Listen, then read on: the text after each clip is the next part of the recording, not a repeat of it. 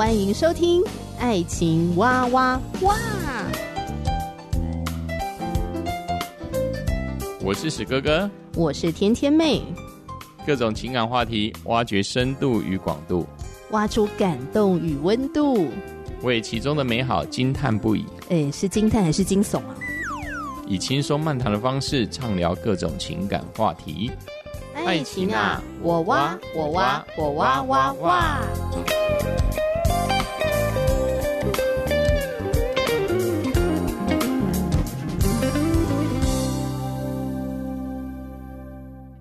我是哥哥，我是天天妹。我们今天要继续来聊这部很好看的日本影集《阿浅来了》。那《阿浅来了》呢，是日本在二零一六年推出的晨间剧。那我稍微简单说一下她的故事大纲啊，她其实就在讲一个女性的奋斗史。那这个女性呢，就是一个京都富商的第二个女儿，叫阿浅。她通过了自己的努力，还有丈夫的支持啊，好、呃、这个婆家的支持。她开创了煤炭的事业，也做了银行的事业、保险的事业，嗯、呃，成为日本呃首屈一指的女企业家，嗯哼，而且还创办了日本第一所的女子学校。它是一个真人改编的故事，是。那这个真人呢，就是广冈前子。好、嗯，这个赫赫有名的日本杰出的女性，好，所以就是用这个广冈前子的故事，呃，改编的一个晨间剧。嗯哼，在阿浅来了这个故事当中，虽然阿浅作为女主角，可是她的姐姐也是一个非常重要的角色。嗯，那姐姐叫做阿初。阿初跟阿钱她们两姐妹个性非常的不一样，是这个不一样呢，也决定了她们之后的命运，是哦，她们人生的发展。嗯哼，哦，虽然她们的婚姻都是被爸爸做了决定，也是嫁给同样是钱庄的，算是门当户对。我还记得上一集节目就有跟你聊到说，那你觉得阿初跟阿浅谁嫁的比较好？然后你说两个都嫁得。蛮好的，哦。那对我来说呢，我就觉得还是阿浅嫁的比较好啊。我就觉得阿初嫁的有点命苦。我觉得我们先讲一下阿初好了。嗯。就你还记不记得阿初第一次跟他的先生见面的时候，他先生那一副死人脸的样子，而且一副心不甘情不愿，对，而且还在那边抖，是。而且看得出来，阿初未来的婆婆就是一个非常强势的婆婆，对，非常严厉。他要怎样就怎样，嗯，对，公公跟儿子都要听妈妈的。嗯。那所以，我那个时候呢，我就已经预见阿初以后的婚姻一定非常的辛苦，因为你有这样的婆婆，怎么会嫁得好呢？我一点都不觉得她嫁得好。要我的话，一定立刻逃之夭夭。我一定会跟阿钱一样，我就拒绝到底，反抗到底。我倒觉得这个是真的是命运了，没有什么个性嘛。因为原本阿浅应该是去。三王四屋，也就是刚才天天妹说的那很凶的婆婆。呃，他们相亲的时候，因为天王四屋的婆婆看到阿钱没规矩啦，就没有规矩，常常在那边扭来扭去，坐没坐相。对对对。哦，感觉就很躁动，所以呢，他就提议，就是跟那个阿浅跟阿初的那个父亲讲，他们高挖鬼来，把他们两姐妹对对对，讲完之后呢。最好笑的是阿浅那时候小时候的样子，真是很活泼。那时候到了广冈家，那广冈家他那个阿浅啊，呃，阿浅未来的婆婆也是看到哇，这个女生哇，怎么这么这么躁动，也是吓了一跳，就太活泼了，太活泼了。对，所以我是觉得说，个性决定命。当然，这我觉得也也是这一出剧也是有他因为个性决定什么命运啊。但是我觉得很多时候就是一个机运。你也不知道为什么、嗯、哦，你可能觉得阿初去广冈家会更好。嗯、当然，我觉得如果以呃我们以现在的角度来说，我不知道了。但是我觉得他的下场应该会比、嗯、比 这三万四三万四屋还要好啦。但是我只能说，这一切的命运的安排呢，都是有它的道理的。有时候我觉得哈，每一个人的人生高山低谷，对对对，你在想说，为什么自己会碰到这个情况？没有错啊。为什么会嫁到这个家庭里面？为什么我的丈夫会这样？为什么我的婆婆是这样？如果说实在的，我们假设一个问题：这两个姐妹，她们先生都交换好了，我觉得有可能会变成如果我的判断的话会，会这两个在明治维新的时候，这两个钱庄都会倒掉，因为因为阿浅到三丸四屋，他会开始跟婆婆进行婆媳三百回合大战，还没战完，三丸四屋就倒了。之后呢，呃，广冈家呢，因为阿初喜欢贤妻良母，所以他不会去经手任何的财物。当时的一个哦，日本发新钱币，旧钱币全部回收哦，也就是类似台湾在七十年前的四万元变一一块钱的状态。他们的钱庄可能也会在一一夕之间倒闭。反正我觉得呢，这个命运的安排啊是很神奇的，嗯、人生的机遇是很神奇。是有的时候我们充满了为什么。但或许这就是上帝的煞费苦心的安排，就是让我们人生呢会经历到这一切我们觉得很不可思议的事情，嗯，才会成就一个丰富的有味道的人生，嗯哼，嗯，所以阿浅跟阿初他们都嫁了呃他们意想不到的夫家，虽然是爸爸所安排的，嗯，但是这个命运就很神奇嘛。本来是阿浅是要嫁给呃 护兵卫，可是护兵卫的婆婆呢，呃没办法接受，没错，他们就觉得呢，还是让阿初嫁过来吧。对，阿初看起来人模人样，大家闺秀的样子嘛，就是贤妻良母的样子，没错没错，很符合婆婆对媳妇的期待。对啊。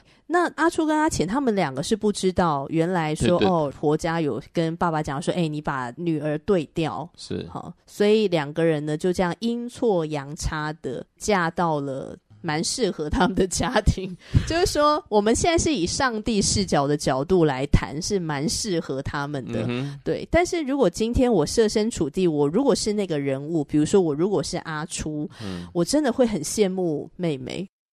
所以在故事里面，嗯、阿初看到阿浅嫁的这个新次郎，嗯、虽然有点吊儿郎当的样子，嗯、但是新次郎呢，在第一次见面，然后阿浅不是还跑去躲起来吗？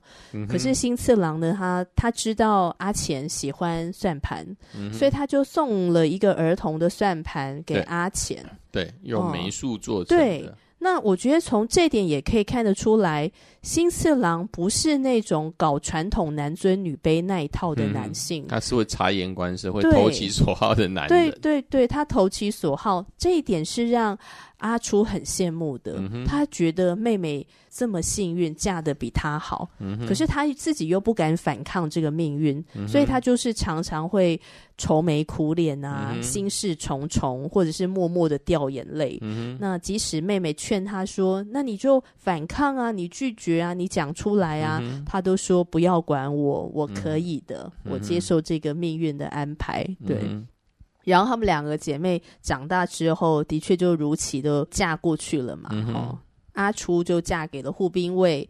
然后阿钱呢，就嫁给了新次郎。嗯哼，那我以阿浅的角度，我就想，天哪，姐姐一定生活过得非常的凄惨。会不会被那个护兵卫给欺负啊，或干嘛？结果后来看到有一幕，那个时候他们都才刚新婚，阿浅就迫不及待的啊，他要去看姐姐。结果就在路上呢，遇到他姐姐跟他姐夫。结果姐姐就跟他说：“哦，其实户兵卫呢是一个外表冷漠，但是内心呢还是对我很温柔、很体贴的。我们正要去看戏剧呢。嗯 ”但是相较之下，当时候的阿浅他的婚姻是怎样？新次郎不知道每天晚上都不知道去哪哪一个哪一个老师家，女老师家吧？对，三味线吧然。然后连结婚那一天，新四郎都忘记了。对啊，对啊，他都忘记哈哦，我这一天要结婚。对对对对。那阿浅不是很傻眼吗？嗯、那其实当我看到那一幕的时候，我也觉得这个编剧很特别。就我一直觉得说。啊，阿初嫁的好惨哦，他之后一定会很惨。结果没有想到，他们两个人的新婚初期的情况，其实阿初是很幸福的。嗯哼，反而是阿浅觉得这个婚姻到底在干嘛？嗯哼，我就发现说，这个剧情啊，有一个反转在这个里面，嗯哼，打破了我原本的想象。那就是每一个人都有他，每一家都有每一家，呃，应该说相对在某方面的一个优势。他们的老公有他们的优点或缺点，嗯，对对，像像新次郎，阿浅的老公就是看起来就吊儿郎当，那真的有时候真的吊儿郎当，很重要的是忘记了。对啊，对对对，那但是相对的。呃，可能在后面，而且他的吊儿郎当，我觉得我们还可以再介绍一下新次郎，他很特别，因为他们家也是钱庄嘛。嗯、然后我记得他们家三个儿子嘛，好，然后新次郎是排行老二。对，那老大呢，是因为身体不好，后来病死了。对，然后我记得新次郎他就跟他爸爸说：“我是不会继承这个钱庄的，对对对，我对管事完全做账什么的完全没有任何兴趣。”他最有兴趣的事情就是弹他的三味线，它是日本的一种琴，对，就是圆圆的，然后上面有几根弦，嗯，有点像是日本早期的吉他吧，三味弦。他就是对那个弹琴啊、唱歌啊、搞艺术很有兴趣，他就是艺术的人呐、啊，对。在那个年代来看的话就，不务正业，对，不务正业是，是不务正业，每天不知道就是一个不可靠的男人。没错，阿浅就是嫁给这种当那个时代所谓的不可靠男人，看起来很软烂。但但我当然也会觉得，另外一方面，其实阿初的这个先生吴兵卫其实也不是一个什么好东西的，因为他就是长久的被他的妈妈直接。压制住，一直控制吧，连连自己的婚姻都不能都不能控制嘛？怎么讲呢？她是一个被强迫当妈宝，对，就他很想要反抗这个身份，但又不得不这样，就被妈妈压制。嗯哼，呃，讲到被妈妈压制的情况哦，你还记不记得有一个剧情，真的超离谱的？婆婆因为非常强势，所以她不准阿初出门，哦、出门去见她妹妹。对，妹妹那有一次。阿初要出门的时候呢，他就把阿初关起来。关起来，对。那护兵卫是在他旁边的，那无能为力。那阿初就在里面，不是一直叫说救他吗？放他出去吗？嗯、然后护兵卫就于心不忍，可是又不敢反抗妈妈。嗯、我看到那一幕的时候，我真的很震撼。然后我又再一次觉得阿初，你嫁的实在太惨了，怎么会嫁到这样的婆家？然后就觉得这个编剧怎么会给阿初这样的婚姻？这样就觉得阿初很可怜。一定要有一一定有一点对比传统的家庭啊，另外一个就是阿钱的这种家庭。嗯、阿钱这种家庭，当然他们也会对阿钱常常往外跑会有一些意见。但是重点是这一个新次郎是很支持阿浅的，我觉得这蛮重要的。还有他公公其实也是，我觉得新次郎的支持是他后来，嗯、他刚开始他根本不是很在乎这个新婚妻子，他是觉得说没关系，你就过你的生活，我就过我的生活，我们不要互相打扰，嗯、互相尊重。那。嗯我觉得新次郎他是一个活在他自己世界，而且他很向往自由自在嘛。那阿浅呢？他一直往外跑，虽然可能婆婆或者是其他的员工会有一点点声音或异样眼光，可是他毫不在意，他完全不在意嘛。你还记不记得？就是那时候他们新婚晚上，新次郎几乎都没有回家睡觉，因为他被阿浅那个过肩摔吧？对，就被吓到了嘛。对，他说这么猛烈的女女子。结果阿且每天晚上都成大字形啊，没有，他还是睡得很开心。他他觉得这这应该没有什么关系吧？我觉得这这种还蛮厉害的。对啊，那他的毫不在意到让婆婆觉得很震惊。嗯哼，觉得你怎么会毫不在意？你老公晚上没有回来睡觉，而且好像好像连续十天吧。对，对，那所以。我后来呢，也渐渐觉得，其实阿浅也嫁的不太好，就阿初嫁的好惨哦。我后来也觉得，阿浅好像嫁的很不好。直到后来，剧情也有一些的反转，让我看到新次郎，嗯哼，有别于传统的那种男性。诶，也许他这样的有别于传统，对阿浅反而是一个好。我才开始觉得。阿浅其实嫁的蛮好的。嗯哼，阿浅的成功跟新次郎脱不了关系耶。新次郎的一些弱懦也好，或者说他不想管事，他不想要负责钱庄的事情，他也懒得管那些，所以也成全了阿浅。对，我觉得其实他如果没有在那一个新次郎的家族里面，就是说给他这样的一个空间去发展。把阿浅摆在其其他地方，他也很难成功了。那那你要不要先讲一下这个家庭他是怎么样渐渐支持阿浅的？因为一刚开始，公公也完全是希望这个媳妇完全不要管家里面的账，而且连账本都不让他看哦，不准让他打算盘什么的，觉得你就去管好你的家务事就好。对，事事实上是蛮有趣的，就是阿浅刚结婚的时候，她的先生都没有回来嘛，就是晚上都跑走了。那事实上，他对数学算盘这些东西是很有兴趣，尤其是他在钱庄里，每一个每天都在看别人在做什么，就是一直在算钱、借钱、算钱，所以他就一直很想，嗯、他就先搞好这些钱庄里面的人，就是跟员工建立关系。对，可能刚开始呢，人都很多伙计都说不行，女孩子不能碰。但是他呢，就是把那个大管家啦，开始跟他公关啦，之后他们就慢慢一点一点就传授给他，跟他讲一些就是这些啦。但是哈，女孩子你还是不要管啦。只有一天晚上呢，事实上阿浅真的也是很无聊，他就说：“那好了，你晚上都出去，你晚上都出去，那你你你就让我有有事做嘛。”你说他就跟新次郎这样讲，跟新次郎讲，结果新次郎就有一天呢，就直接呢就是给他们家的账本。你对数学有兴趣，那你看账本，让你看一下。是新次郎主动给他吗？我记得是阿钱跟他要吧。对对，就是对啊，就跟他要，他也可以拒绝嘛。他本来就觉得说这个东西你女孩子你看得懂吗？还是觉得这个东西可能女孩子应该不用借？但是呢，新次郎还是偷偷摸摸，反正他公公也不知道，就在他们的那个卧房里面研究了。对啊，应该说就只有阿浅在那边研究，因为他他因为新次郎根本也对那个没有兴趣啊。钱庄的账簿全部都拿出来，刚拿出来之后就开始看，开始看，就好像他说整整算了一个礼拜还是十天吧。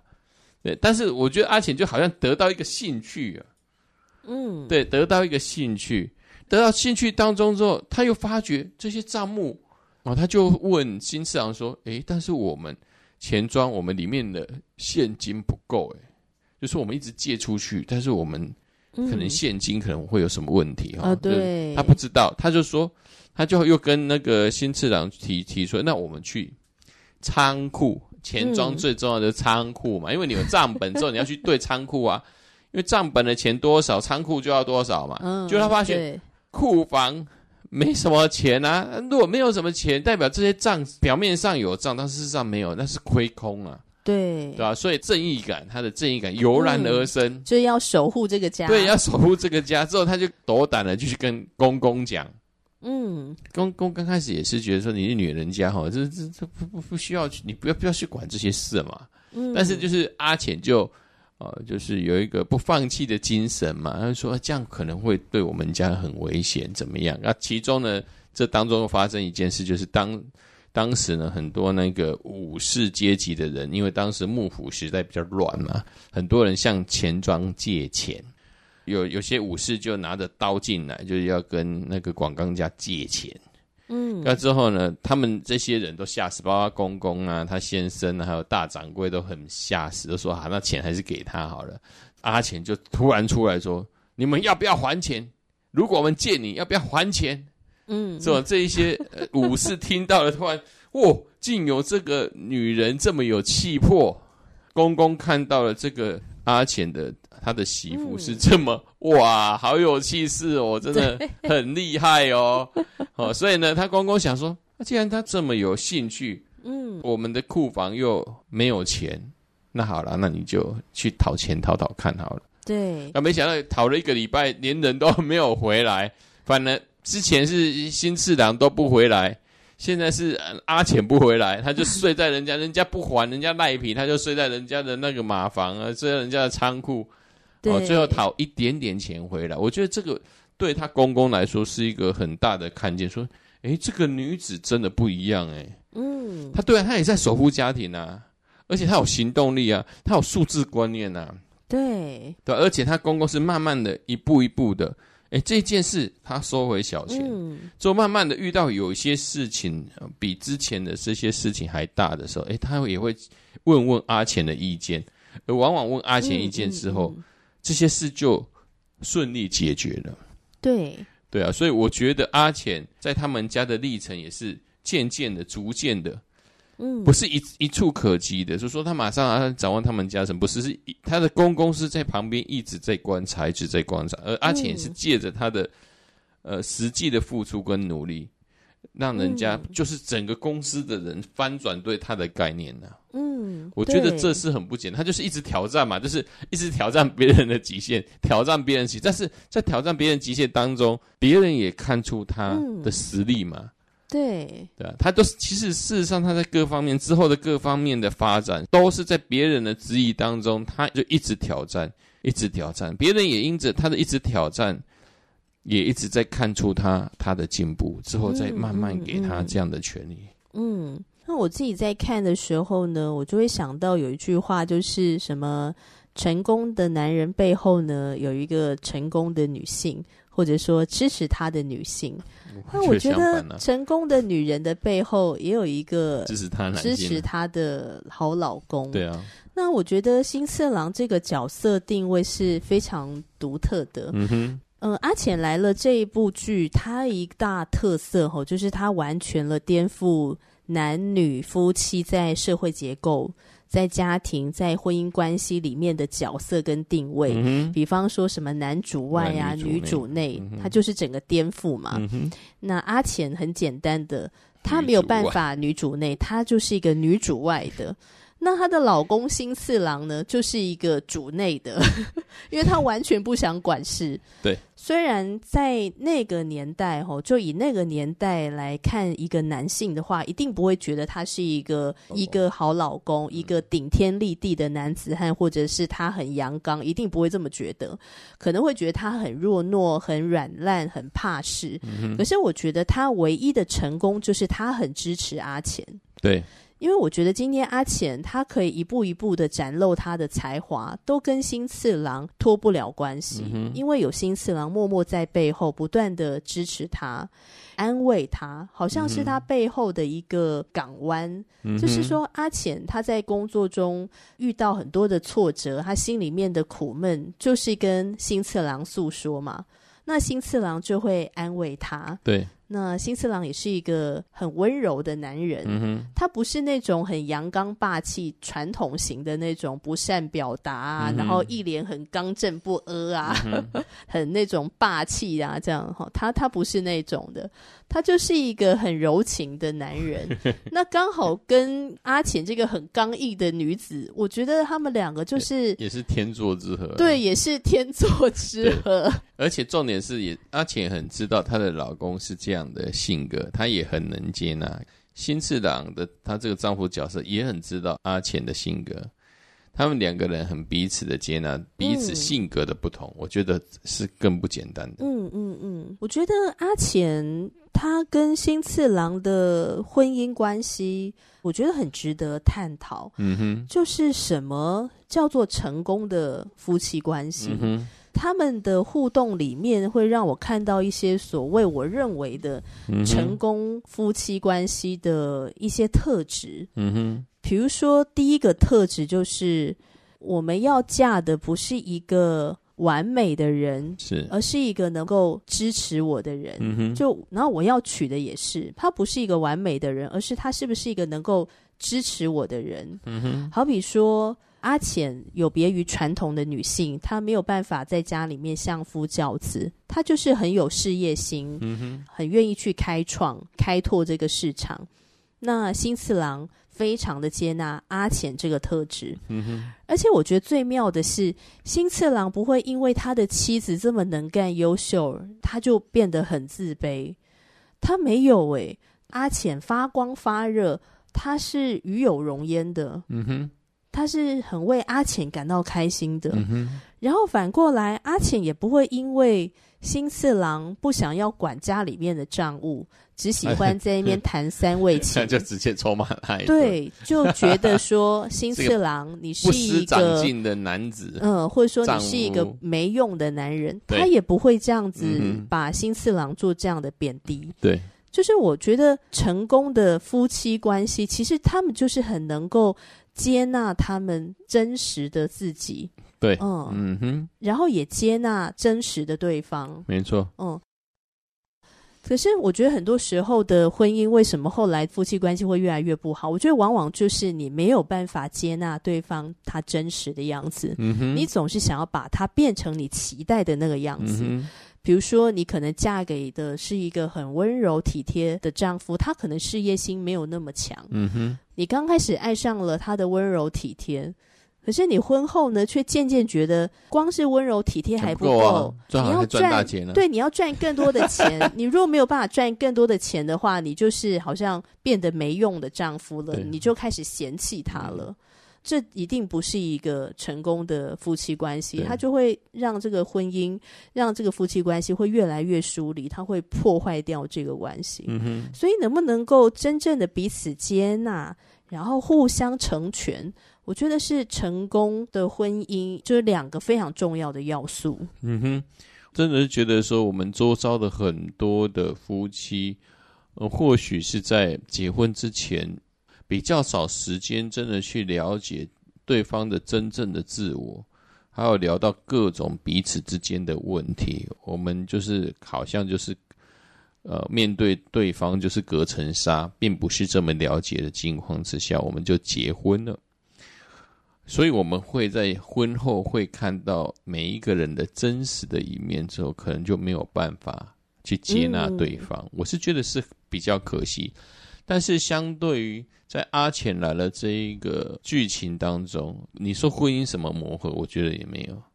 但是他们就是一个可以很能够双方可以很能够看到个性，不管是别对别人来说是优点或缺点，对他们来说就是接纳、接受他的一切。嗯，而且不仅接受他一切之后，也能针对每一个人的特质，全力的去支持对方。